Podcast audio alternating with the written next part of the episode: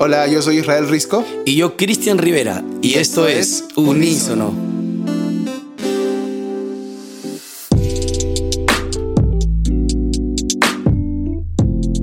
¿Cómo estás, amigo? ¿Todo bien? Hola, Isra, ¿cómo estás? Bien, bien, bien. Estoy bastante contento, déjame decirte. ¿Por qué?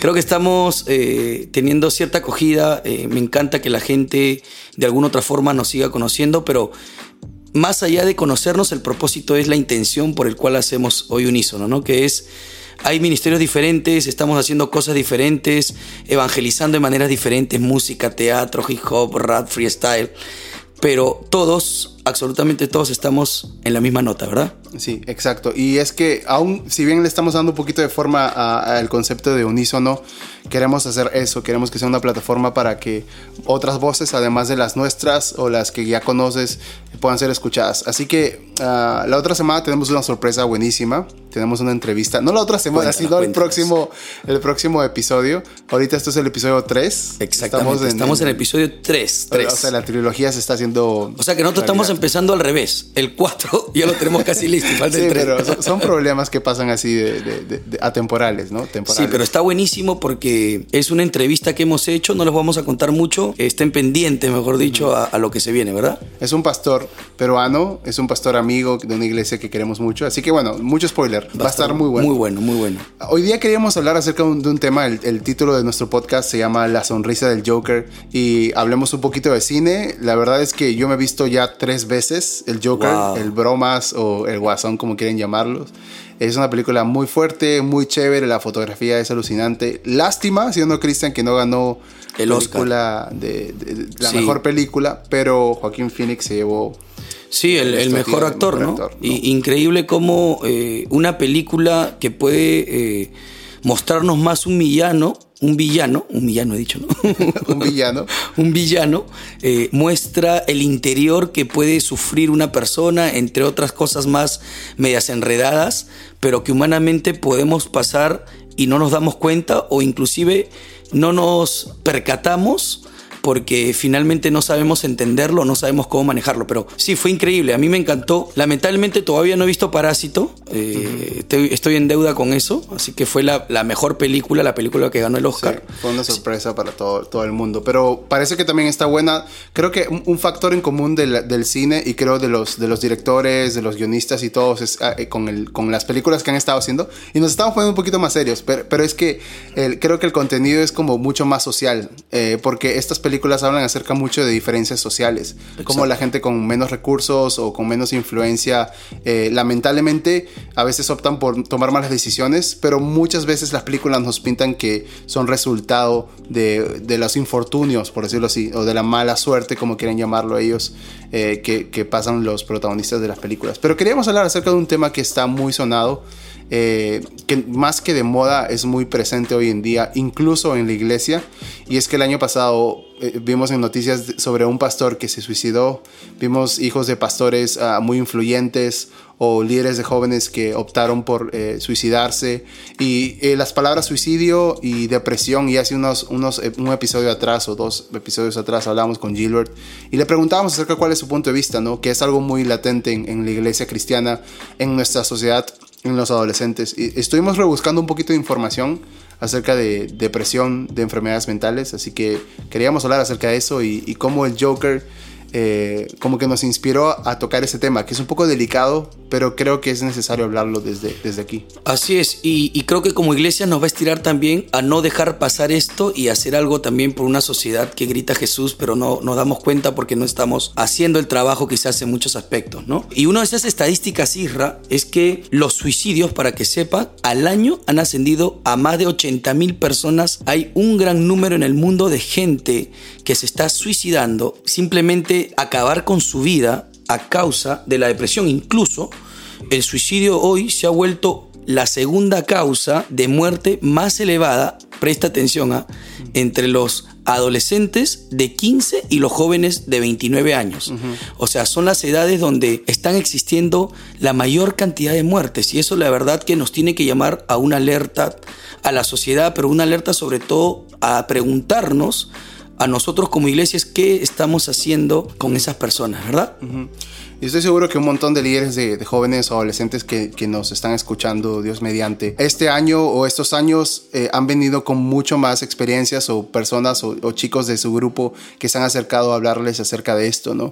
Y es que algo que pasa mucho es que la depresión no es, hoy en día está como trendy, como de moda, pero siempre ha existido la depresión, ¿no? Solo que algo que conversábamos hace un ratito acerca de eso es que la gente nunca va a decir, hey, yo tengo depresión o sufro de depresión, sino que va a necesitarse de entablar una conversación, eh, una familiaridad con esa persona para que recién alguien pueda abrir su corazón y eso. No es tan fácil como decir, hey, este, tengo un problema, no sé, de mal aliento eh, y alguien le diría, no, eh, es fácil que, que, lo notes, ¿no? Creo que estamos hablando de algo muy personal, algo que que si, si, si analizamos existe desde mucho tiempo y es demasiado íntimo, demasiado secreto, eh, pero es muy importante, ¿no? El, que sepamos de que muchas veces nosotros tenemos que dar como, como agentes eh, de cambio la iniciativa para iniciar la conversación con gente que está pasando por eso. exactamente, no, exactamente. Y también Israel, muchas personas, inclusive que estamos en el ministerio, que hacemos iglesia, estamos más como espectadores, ¿no? Estamos más eh, viendo hacia atrás o estando distantes a todo lo que está ocurriendo. Y creo que eh, la Biblia, Jesús en su travesía, nos enseña que nosotros no podemos ser solo espectadores, sino que tenemos que ser protagonistas. Entonces creo que es importante de alguna otra forma que nosotros como iglesia salgamos a poder escuchar las historias de esas personas, a poder ser reflejo de Jesús, acompañarlas, amarlas, etc. Entonces, creo que es importante que eh, la lección que nos da esta película del Joker puntualmente, con respecto a la necesidad que también tiene la iglesia de ir detrás de estas personas y lo que tenemos que hacer, ¿no? Sabe lo que tiene que hacer, pero no lo hace, ¿no? no, es nada nuevo, definitivamente.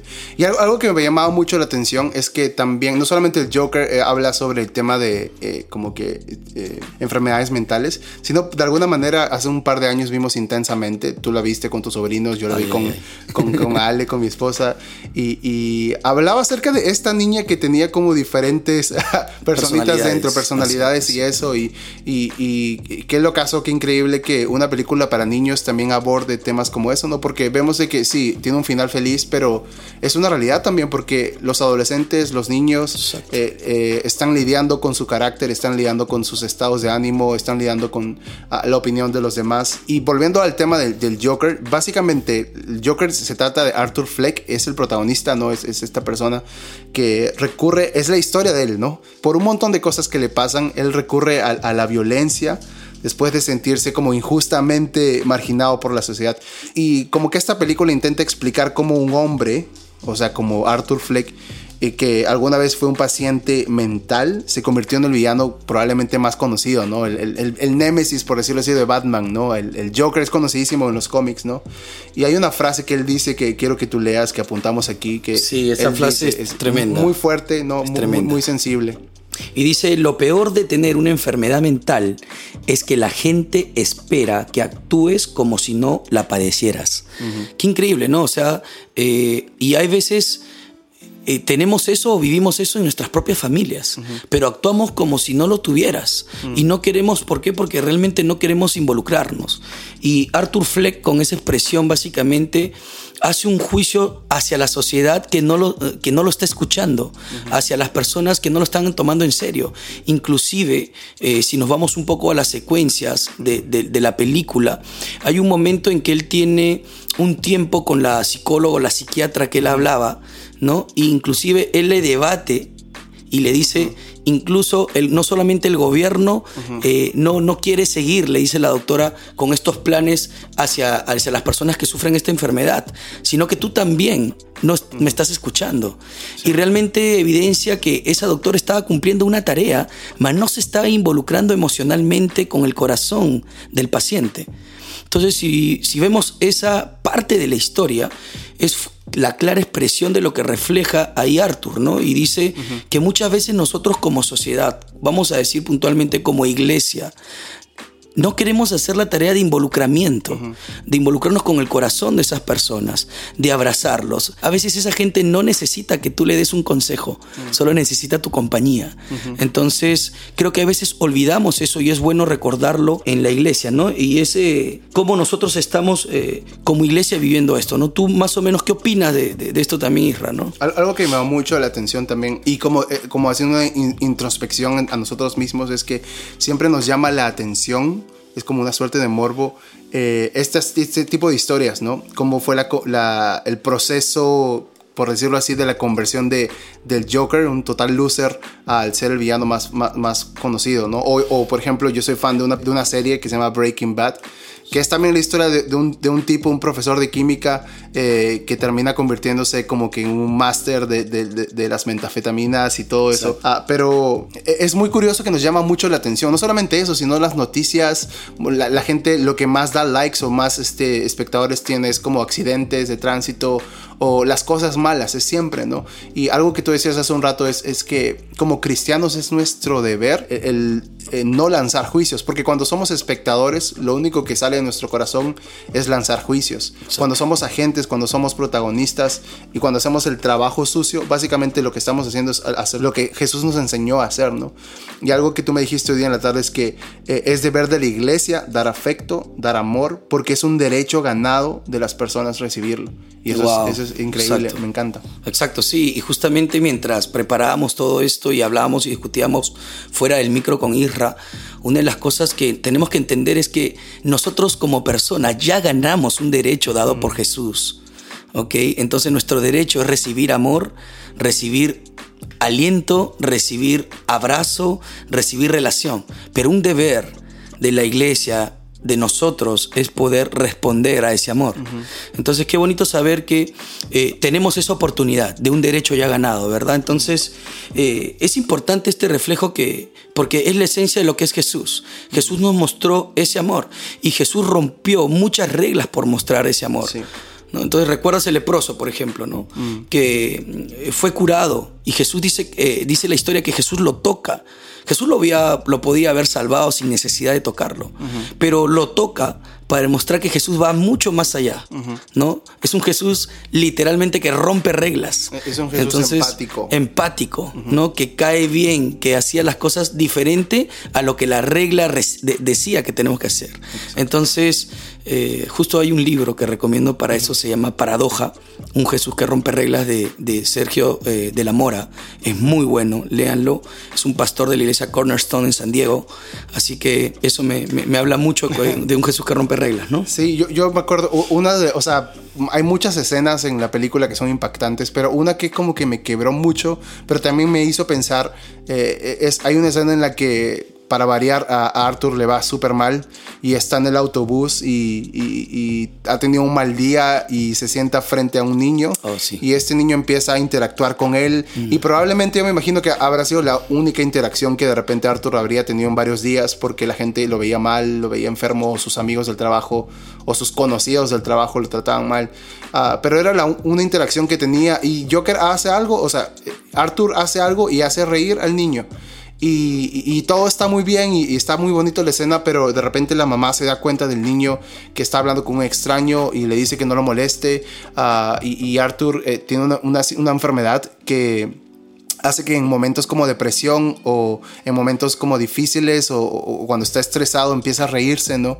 Entonces eh, da ganas en ese momento de uno como espectador extender la mano y abrazar a, Arthur y decirle, brother, todo va a estar bien, ah, eres importante. Pero la, la verdad y una verdad muy incómoda es que si tú y yo estuviéramos en un autobús y viéramos una persona como Arthur, eh, reaccionar de esa manera o hablarle a nuestro hijo, probablemente hubiéramos actuado no tan diferente a, esa mamá. Y es que muchas veces no, o sea, decimos, queremos ser empáticos con lo que vemos afuera, pero cuando estamos en la situación, cuando nos encontramos con alguien que está sufriendo o con alguien que es diferente o con alguien que está pasando por algún problema y lo externaliza de alguna manera, no somos empáticos, no, no, no nos extendemos. Jesús hizo lo contrario. Jesús se acercó a esas personas, se acercó a esas personas ah, que todo el mundo rechazaba, que todo el mundo eh, echaba de la ciudad, que todo el mundo despreciaba. Y creo que uh, esa escena me hizo pensar mucho en qué, qué haría yo, o sea, de qué maneras puedo yo no solamente ser parte del problema, sino ser parte de la solución, de qué manera podría ser más compasivo con los demás. Exacto. Y, y, y, qué maravilloso porque a través de esas preguntas que, que, que tocas, Isra, eh, podemos nuevamente reflejar a ese Jesús, ¿no? Que conoció a personas donde estaban, como tú has reafirmado, era compasivo uh -huh. con los marginados y rechazados, eh, se acercó y trató de conocerlos profundamente y creo que eso es lo que la iglesia a veces necesita. Mira, algo importante que tiene eh, el Joker también es que él necesita una máscara, necesita una mm. pintura para reflejar algo que realmente quizás él no era, pero necesitaba esa máscara. Y muchos de nosotros a veces, o hay personas que necesitan esa máscara para poder sacar y retirar su esencia y mostrar a alguien que ellos realmente no son. Pero ¿sabes cuál es nuestro problema? Es que muchas veces nosotros no intimidamos con esa persona para que nos muestre su real rostro, para que no nos muestre una persona detrás de esa máscara, sino nos muestre la persona que realmente es. Uh -huh. Y creo que la única forma de hacerlo es expresando lo que dice el libro de Mateo de id y hacer discípulos. Eh, eso es hacer discípulos. Teníamos a Gilbert en, eh, en uno de los episodios que decía que nuestro propósito como iglesia es más hacer que ser. Y eso es un error. Uh -huh. Lo que nosotros tenemos que tener como propósito es más con el ser que con el hacer. Uh -huh. Estamos más preocupados si que las luces se prendieron, si el stage está bien posicionado, si los músicos ensayaron, si las sillas de la iglesia están limpias o pusimos el sobrecito eh, de ofrenda bien, o si colocamos el lapicerito, o si el Propel Center va a estar bien, etc. Sí. Si el planeamiento está bien, pero no nos preocupamos en que la persona que va a llegar necesita un abrazo, uh -huh. necesita ser intimidada para que te muestre realmente el rostro sin máscaras. Eh, hay mucho que hablar sobre esto, pero no queríamos terminar esto sin, sin darte como tres consejos para si estás luchando con depresión o si más aún estás luchando con de repente pensamientos suicidas o con tristeza eh, o, o, o, tienes una temporada que piensas que nunca va a acabar. Yo, lo primero que yo te quiero decir, el punto número uno es que no estás solo, no estamos solos. Eh, yo veo la Biblia y la mayoría de personajes que más admiramos también tuvieron eh, temporadas duras, temporadas fuertes, temporadas de desánimo, de uh, depresión. Y mira, yo te voy a leer solamente tres versículos. Jeremías decía, oh Señor, me engañaste y yo me dejé engañar. Eres, era, eres más fuerte que yo y me dominaste. Ahora soy objeto de burla todos los días, todos se ríen de mí. Luego Elías dice, basta ya Señor, quítame la vida. Luego eh, David eh, uno de los salmistas más conocidos, dice, tú eres mi protector y le pregunta a Dios, ¿por qué te olvidaste de mí? ¿Por qué debo andar triste y perseguido por mis enemigos? Sus burlas me hieren profundamente, pues no dejan de decirme, ahora sí, tu Dios te abandonó. Y es que muchas veces sentimos eso. Y la Biblia nos da muchos ejemplos de personas que han experimentado oscuridad, depresión y frustración con Dios. Y sabes lo más chévere de todo y lo más loco es que a Dios no le incomoda no le enojan que nosotros seamos honestos en nuestras oraciones. De hecho, Dios quiere que nuestras relaciones con Él sean auténticas. Eh, y porque algo que, que, tú me recordaste es que en realidad en nuestra debilidad, el poder de Dios se va a perfeccionar. Su misericordia reina incluso en nuestro quebrantamiento. Wow, Irra, qué tremendo. Y eso también me lanza a poder darte el punto número dos, mm. ¿no? Que es el amor y la fidelidad de Dios nunca depende de nosotros. Te lo voy a volver a repetir. El amor y la fidelidad de Dios nunca dependen de nosotros. Bueno, Dios me enseñó la lección más valiosa de mi vida. Su amor por mí depende únicamente de su carácter, gracia y bondad y punto. No necesito más. O sea, de alguna otra forma yo he puesto mi fe en Jesús y Él ha pagado todos esos pecados por mí. Todos mis errores, mis fallas fueron pagados en la cruz. Y eso nunca me va a alejar de lo que Dios hizo por mí. Entonces, 1 Juan 4.8 dice que Dios, eh, que Dios es amor. Y amor es una de las palabras que más se expresa en todo el redactar de la Biblia. Entonces, si Él me ama, ¿no? Eh, de alguna u otra forma todo lo que él ya hizo, él ya pagó el precio uh -huh. por las cosas que yo quizás hice o, o haré. Entonces, qué bonito saber que eh, basta con, con tener su gracia, el carácter que modeló Jesús y su bondad para saber que lo tengo absolutamente todo. Correcto. Y lo mejor es que Él no nos, no nos deja no, no, no, o sea, no quiere, no quiere que nosotros no seamos parte de, de, lo que Él está haciendo. Y el punto tres, el último punto, es que yo te, yo te digo a ti, amiga, amigo, nuestro dolor o tu dolor no ha sido en vano.